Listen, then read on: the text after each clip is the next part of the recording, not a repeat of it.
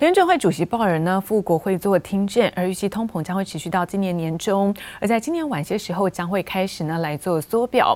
美国股市我们看到 K D 走高的中场是收红，道琼部分上涨一百八十三点，涨幅呢是百分之零点五一，而科技股纳斯达克更是上涨百分之一点四一，标普百指数上涨百分之零点九二，而费城半导体收高逼近百分之二。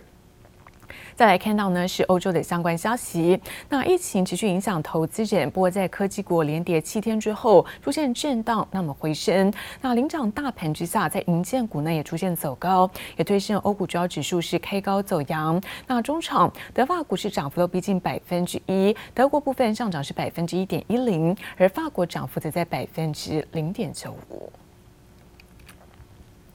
而中国电动车市场这个竞争激烈，来自于在德国福斯，那去年的销量略低于在最低八万辆的目标，但还是喊出了今年的销量要翻倍。而美国特斯拉去年在中国市场缴出了亮眼成绩，除了在十二月份销量突破七万辆，创下单月的新高纪录之外，那特斯拉在全球的交货量当中，有过半数都是来自中国。特斯拉执行长马斯克曾远赴上海主持交车仪式，还大秀武技。特斯拉果然在中国市场交出亮眼成绩单。根据中国乘联会统计，中国制的特斯拉电动车去年十二月共卖出七万八百四十七辆，年增百分之一百九十七点六，刷新单月最高纪录。China is an important market for all of the automakers, but Tesla had had some recent stumbles there. There had been some protests regarding the automaker. There have been some questions over its safety.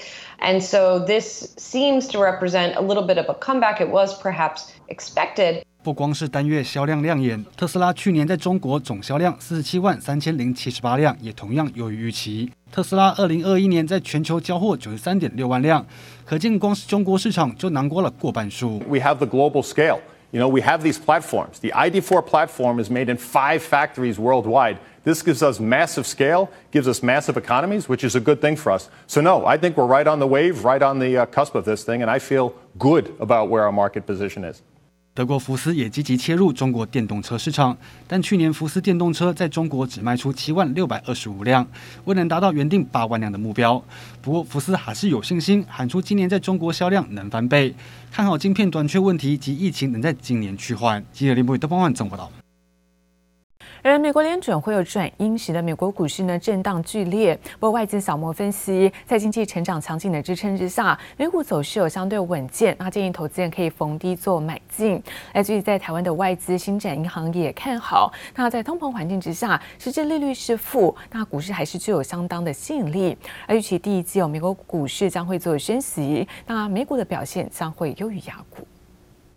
随着联准会态度转移，美国公债殖利率弹升，估值过高的科技股承受了抛售压力，散户再度进场，特斯拉、回答、苹果都出现买盘拉升，带领美股 V 型反转。华尔街机构小摩和花旗也建议投资人逢低买进。台湾的外资新展银行也抱持相同看法。在呃美国联准会的一个政策虽然是趋紧，但是我们预期企业获利成长还是能够支撑呃股市的一个表现。第二个就是市场表现还是可能呈现巨大的分歧，股会优于在股市当中，我们看好是美欧股市。那进入元宇宙的时代。啊，成长型的资产的一个概念。星展银行认为，第一季美国就将升息，今年升息三次，而美股表现将优于雅股。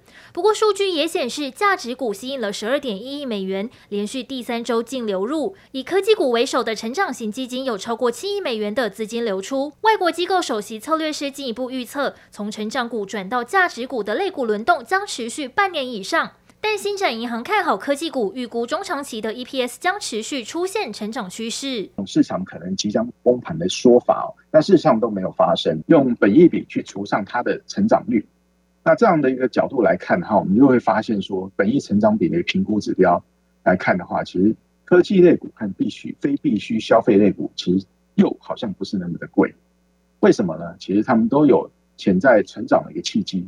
尽管新展认为三月就将升息，但预期联准会不会积极升息。在通膨环境下，实质利率仍将为负，因此股市风险溢价还是具有吸引力，也渴望支撑股市动能。记者黄黄明旭台北采访报道。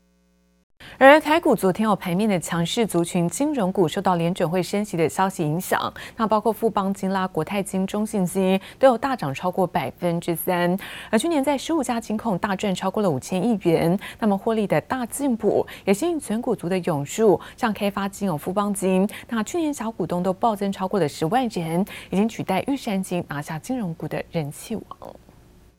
联准会加速缩表升息的消息，重申对抗通膨决心，激励金融族群大放异彩。十一号，富邦金、国泰金、中信金大涨超过百分之三，开发金涨超过半根停板，高雄银亮灯涨停，金融股再度成为资金避风港。涨最多的，你说像什么国泰、富邦、中信，其实他们的特点都是一样，就是去年哦获利是一个大成长，但是现在是二零二二年了哈，现在全世界股市在相对高点。那也就是说，这些寿险金控来讲，它可能这些哦获利可能会衰退，哦相对的会衰退。二零二一年，十五家金控大赚五千八百零六亿元，再创历史新高。两大龙头富邦金与国泰金获利稳居前两名，开发金排名冲刺跃升第四名，而获利排名第六的公股龙头兆丰金是唯一一家去年获利没有创新高的金控。金控获利大进补，股东人数跟着水涨船高。二零二一年大增近四十五万人，达五百六十七点八万人。其中存股族涌进开发金和富邦金两大寿险型金控，小股东分别暴增超过十六万人与十一万人，取代往年的人气王玉山金、兆丰金和第一金，拿下新一代的金控股人气王。存股达人陈崇明看好升息循环启动，促使银行股利差加大。张银。啊，第一跟华南嘛，啊，那再来关谷金矿摩汉生、兆丰、合库金、民营的金矿，大家还蛮熟悉的，像什么玉山金降息，哈，导致银行为主金矿获利衰退，啊，或者没有成长。但是二零二二年哦，联准会预估要升息，其实这些银行为主的金矿反而会相对的受惠。金融股兼具抗通膨与配息优势，相对大盘本益比低与殖利率高，成为二零二二年升息循环下最热门题材之一。记者叶布林、林秋强台北采访报道。而疫情持续驱动，在全球数位化转型，使得半导体在人类生活当中，那变得是更加的不可或缺。而现在各国卯起来要盖晶圆厂，但是晶圆片的这个扩产脚步却跟不上。因此，在各家晶圆厂如台积电、世界先进等，为了绑住在上游的原料端，也正在跟细晶圆厂来签订三到五年的长约，那确保是供料的一个正常。因此，未来看到在十二到十八个月，矽晶圆业者像环球晶、台盛科等，还有享有强。大的定价权跟超高的订单能见度。外面天气冷飕飕，细晶圆厂里面可是热烘烘。这台巨大的掌晶炉里正在用一千多度的高温炼出这样一根根的细晶圆棒，而环球晶今年的产能早已被客户预定一空。就 Silicon 来看的话，呃，基本上所有都满，但是最最最紧的是十二寸。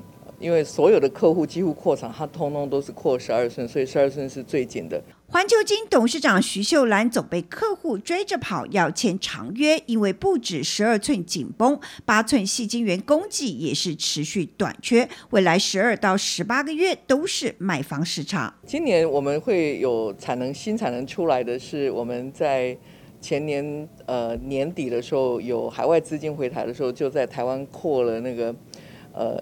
十二寸的 Epi，那那个 Epi 的部分是在 Q1，就这个季度就会就会慢慢就开始已经送验了。如此看来，环球金今年营收要持续突破六百亿不难，但令人头痛的是，细晶圆以及原料的运输成本还在节节高升中。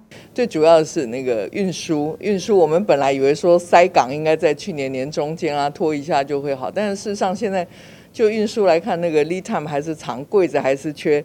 然后那个运输成本还是非常的贵，再加上新型变种病毒，航运供应更加吃紧，通货膨胀亦使得原物料成本上涨。但半导体更是全球数位转型不可或缺的关键产业，各家晶圆厂今年持续扩厂脚步积极，产能还是绷得非常的紧啊，有很多现有的客户所需要啊。这个额外的这个产能，我们没办法提供，更不用想说有新的客户想要进来啊。我们现在还是供不应求的状态啊。产能扩张呢，我们还是在继续进行。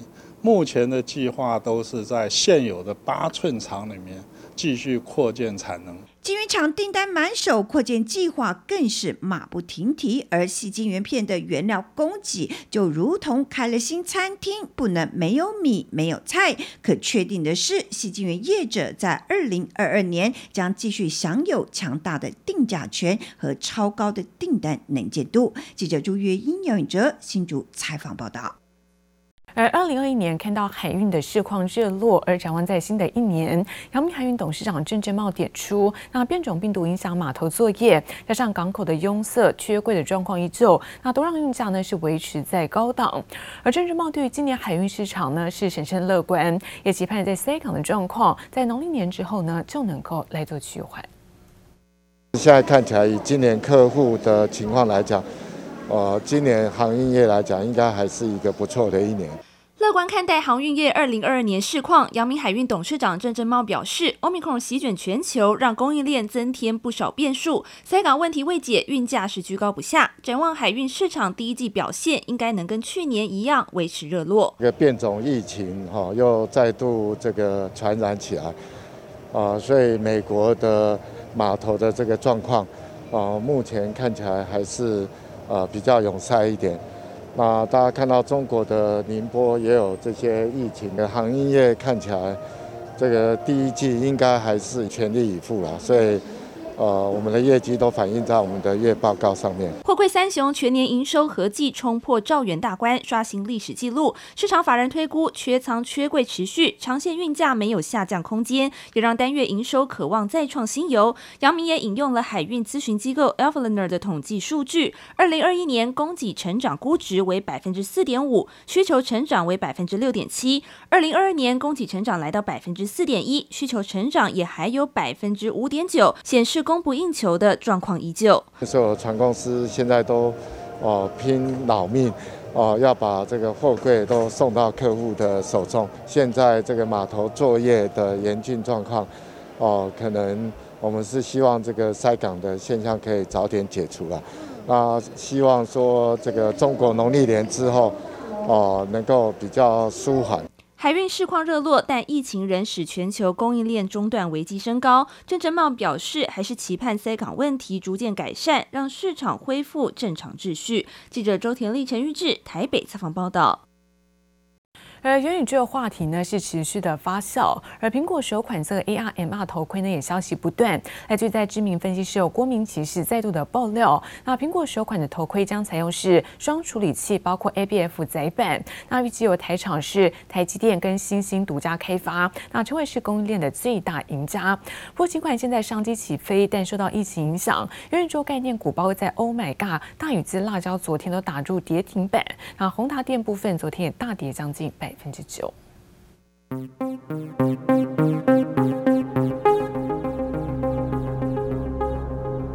上 MR 头盔，走进虚拟世界，电脑里的资讯页面即时 3D 呈现融入桌面，这些元宇宙应用未来都将出现在日常生活，不让对手 Meta 专美于前。分析师郭明奇爆料，苹果头戴装置将配备四纳米、五纳米双处理器，并且由台厂台积电独家开发生产。Headset would just be a screen, of course.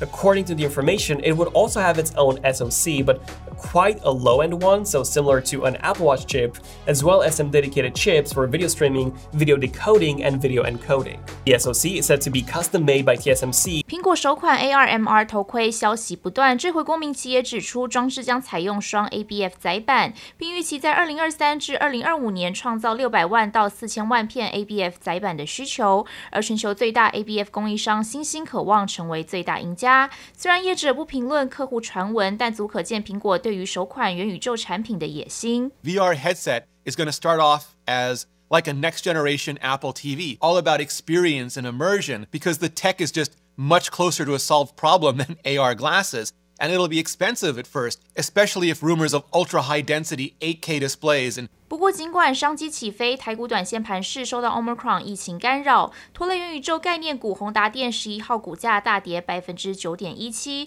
至于 NFT 或元宇宙概念的 Oh My God 大宇资、辣椒早盘更是急杀跌停。